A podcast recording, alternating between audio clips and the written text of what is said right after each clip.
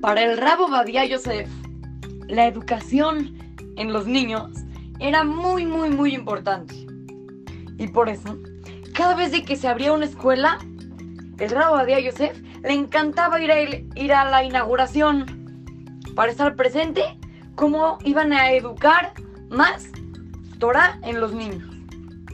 Entonces, una vez se enteró que iban a abrir una escuela en una parte de Israel y el Rab decidió ir como a cada inauguración que va. Entonces llega a la escuela, toda la fiesta, muy padre, todo increíble, la inauguración. Y al final, cuando ya acabó todo y ya la gente se estaba yendo, se le acercó la directora de esta escuela al Rabobadía Yosef y le dijo, Jajam, por favor ayúdeme.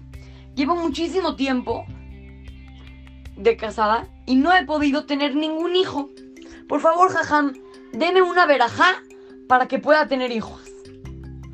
el Jajam le dijo que si ella se propone enseñarle a los niños con todo su cariño, entonces él le iba a dar una verajá que tenga hijos.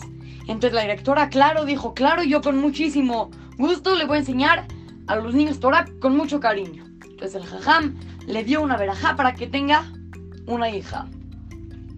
Después de un año, esta directora tenía a su propia hija. Tenía una bebita. Invitó al Rabo Aria Yosef a su casa para celebrar la fiesta de que ya pudo tener hijo. Nosotros hay que aprender que todo lo que los jajamim dicen se cumple.